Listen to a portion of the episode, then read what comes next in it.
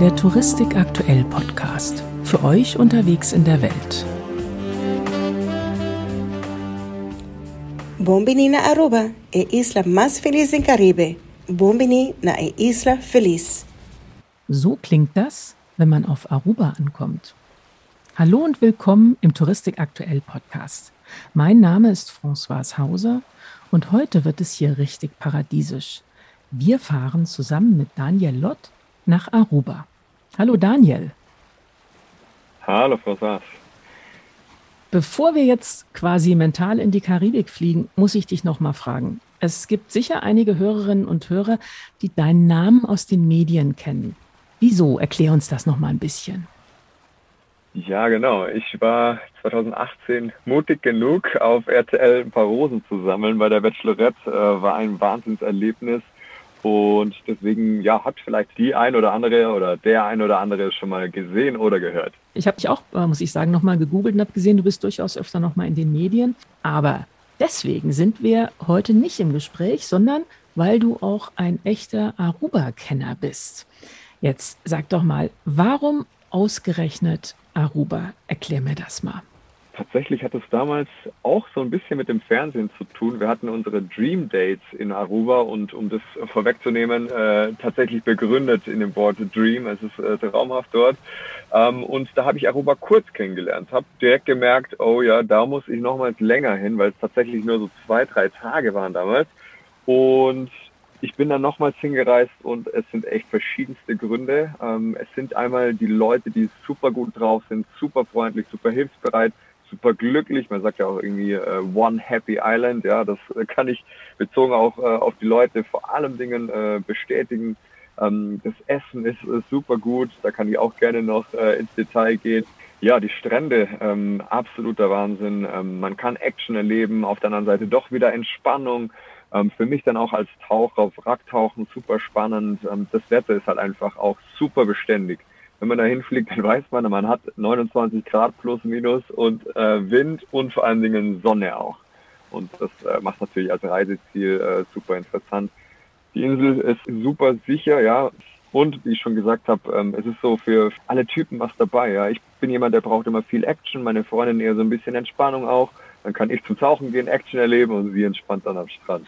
Du hast gerade gesagt Sicherheit und da habe ich selber jetzt auch bei der Recherche noch mal was gelesen, was ich total interessant fand, weil ich so dachte, hm, Aruba, gibt es da denn keine Hurricanes? Wann kann ich da hinfahren?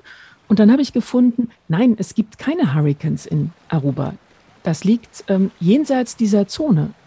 Genau, also es gibt keine Hurricanes äh, auf Aruba, einmal hier drauf bezogen, diese Sicherheit und auch gleichzeitig äh, kriminelle Sicherheit. Also man ist da sehr, sehr sicher unterwegs.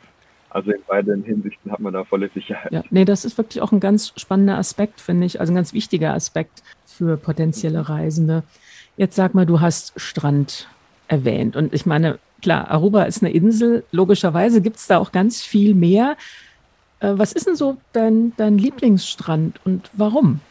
Da muss ich tatsächlich zwei nennen. Es gibt einmal den Moro Beach, ähm, der liegt neben dem Natural Pool eher auf der Nordostseite. Das ist ja eigentlich die raue Seite. Aber dieser Strand verkörpert eigentlich das Perfekte, so die nordöstliche Seite, die ja sehr rau und steinig ist, aber dann auch wieder die Westseite, die ja sehr fein und Traumstrände sind. Und an diesem Moro Beach hat man beides, diese rauen Felswände äh, die den Strand quasi einrahmen und dann aber doch wieder diesen traumhaften äh, Sand da. Also das ist auf jeden Fall, wenn man da in diesem National Park ist, da beim Natural Pool äh, ein Besuch wert. Sag mal, Entschuldigung, ich wollte dich jetzt gar nicht unterbrechen, aber ich glaube, ich muss mal was reinschmeißen. Aruba, wie, wie muss ich mir das vorstellen? Ist das eine flache Insel oder gibt es da Berge? Gibt es da Dschungel? Also grundsätzlich ist die Insel 40 Kilometer ungefähr lang. Ähm, es gibt tatsächlich ein paar Berge, jetzt nicht wie wir die Alpen kennen, aber natürlich schon auch ein leicht hügeliges äh, Hinterland ein bisschen und äh, vor allen Dingen einen größeren Berg, sag ich mal, wo man hochgehen kann auch. Äh, ansonsten hat man im Süden unten, Südwesten äh, so Mangroven, dann hat man aber auch wieder von den Landschaften ja sehr viel Palmen und äh, Traumstrände, so helle, eher weiß gelegene Traumstrände und eben diese Ostseite, Nordostseite mit sehr steinigen, rau äh, rauen Ufern. Mhm. Das klingt so ein bisschen nach äh, Robinson Crusoe, oder? ja, auf jeden Fall. Man darf auch nicht die Kakteen vergessen, die finde ich mitunter am beeindruckendsten auch im, äh, mhm. im Inneren des Landes, die vier, fünf Meter teilweise hoch sind und echt also ich habe sonst noch nirgendwo gesehen mit diesem Kakteen. Das ist echt auch einzigartig. Ähm, ich habe dich da vorhin unterbrochen. Du hattest uns den Strand im Nordosten beschrieben und dann war da noch ein zweiter Favorit. Genau, den Manchego Eagle, Schrägstrich Eagle Beach. Ähm, auch ein absoluter Traumstrand und das ist eher auf der, also ist auf der Westseite und äh, eher ein komplett weißer, weitläufiger, traumhafter Strand, so wie man sich eigentlich auf der Postkarte dann auch vorstellt. Und da habe ich speziell auch eine Palme, die ich äh, jedes Mal, wo ich jetzt dort war, auch immer angehe, die Schatten spendet und die in der ersten Reihe ist, wenn man echt boah, diese Aussicht hat und dieses türkisne, tiefblaue Meer dazu. Ich habe die Bilder so ein bisschen vor mir. Das macht richtig Lust, ne? Auf, wie ist eigentlich das Meer? Ist das warm? Ja, das ist super angenehm. Ähm, reinzugehen. Also kein Thema ist auch äh, an 99 Prozent der Stellen sicher. Also ähm, wenn man weiter rausschwimmen würde, gäbe es irgendwann eine Strömung, aber überall an den bekannten Stellen ist es sicher, ja. Mhm. Wenn du jetzt einen Freund oder eine Freundin über die Insel führen solltest, was müsste er oder sie unbedingt sehen? Also natürlich die angesprochenen Traumstrände. Ähm, abgesehen davon würden wir ganz, ganz viel essen gehen. Ja. Und da ich Taucher bin auch, würde ich diese Person auf jeden Fall auch zum Schnorcheln, äh, Schrägstrich Tauchen bringen. Man sieht super viel auch schon beim Schnorcheln alleine. Ähm, es gibt sehr, sehr viele Wracks, sowohl ähm, Flugzeugwracks als auch Schiffswracks. Und das ist definitiv lohnenswert, die zu sehen. Also ist das richtig so mit den bunten Fischen, wie man sich das vorstellt? Auf jeden Fall bunte Fische, Rochen, Oktopus, äh, Barracudas. Ähm, ich glaube, ich habe so Schildkröten. Ich habe äh, super viele Tiere dort gesehen ne, mhm. äh, beim Tauchen. Also die, die Artenvielfalt ist sehr, sehr gut, ja. Was kann man denn so außer Strand, Sonne, Tauchen noch so machen auf Aruba? Ähm, jede Menge Action kann man auf Aruba machen. Also man kann mit einem Quad durch den National Park fahren, eben zu diesem Natural Pool zum Beispiel. Äh, man kann verschiedenste Weinverkostungen angehen. Aruba ist auch bekannt für seine Aloe-Erzeugung. Da kann man natürlich auch Führungen machen. Ähm, wir haben jetzt zum ersten Mal Parasailing gemacht in unserem Leben. Das war auch definitiv eine sehr coole Erfahrung. Was ist das Parasailing?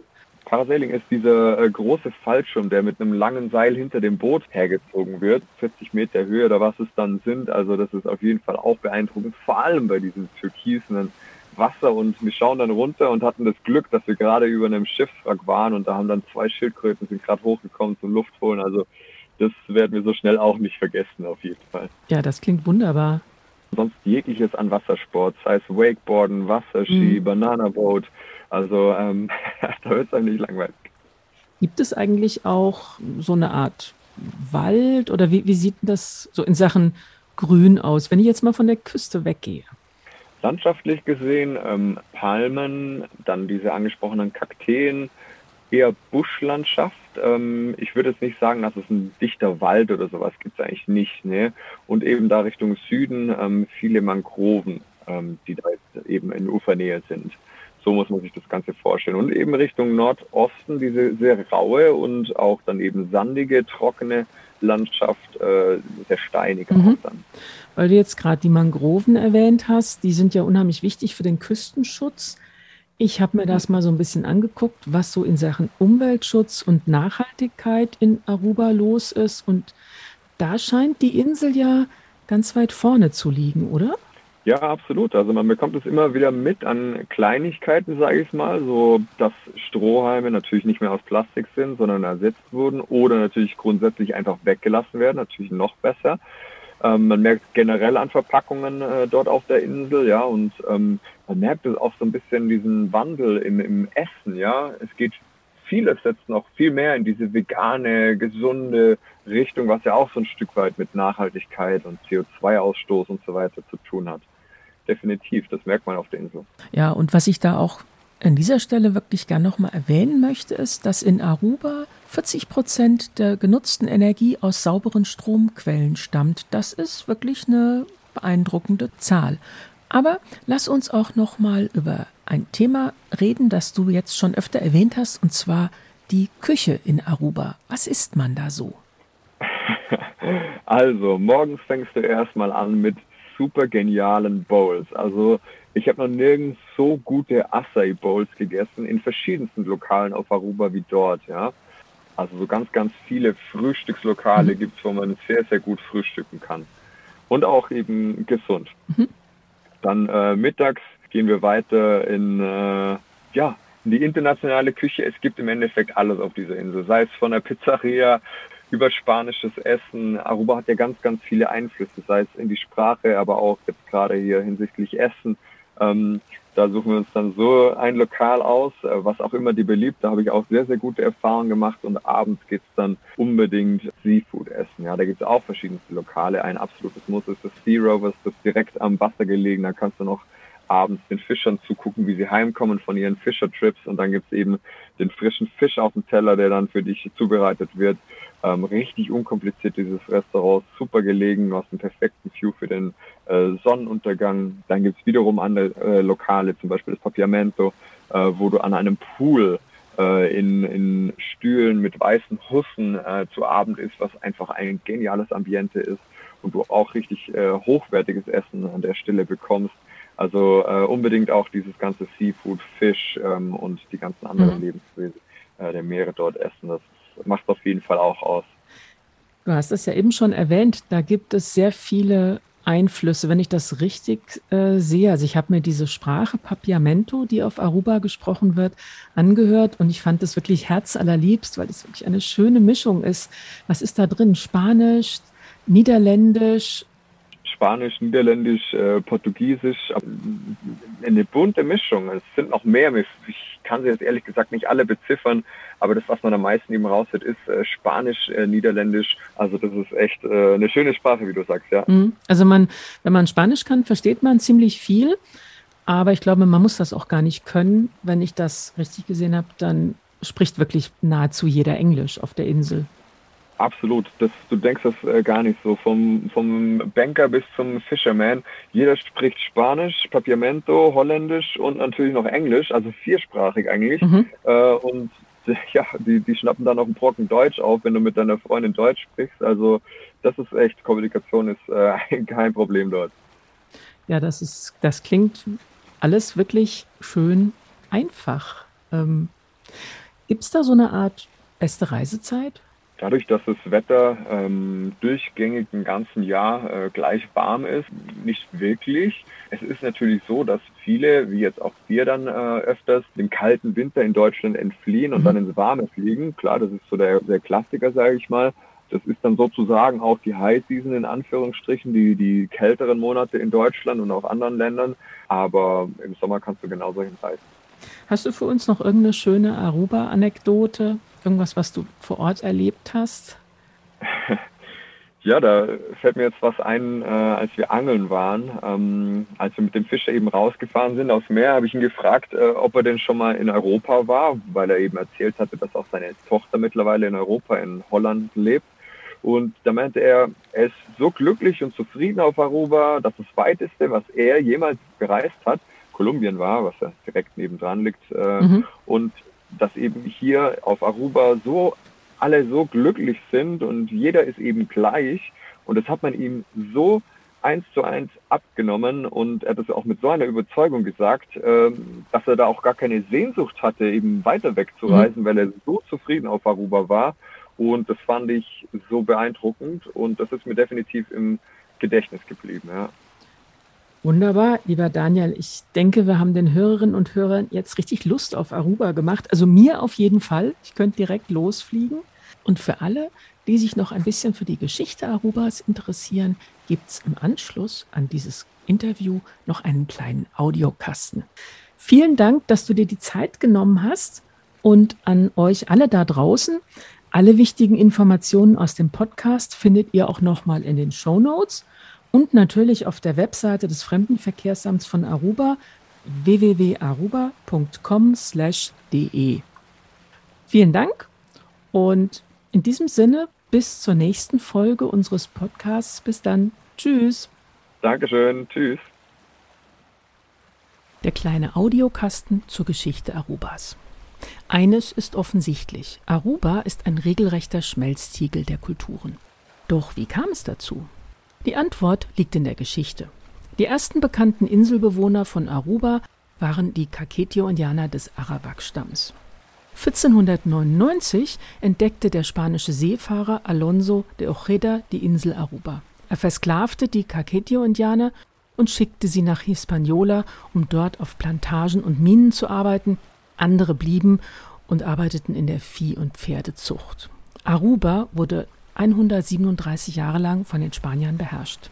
Doch auch die Niederländer hatten ein Auge auf Aruba geworfen, da es strategisch günstig vor der Küste Südamerikas lag. 1636 besetzten sie die Insel und nutzten sie zur Salzgewinnung und als Marinebasis in der Karibik. Während der Napoleonischen Kriege fielen die Briten auf Aruba ein, ergriffen die Macht, doch die Niederländer eroberten die Insel 1816 wieder zurück. 1845 wurde Aruba offiziell Teil der niederländischen Antillen. 1886 löste sich Aruba von den niederländischen Antillen und erhielt den Status eines eigenen Landes innerhalb des Königreichs der Niederlande.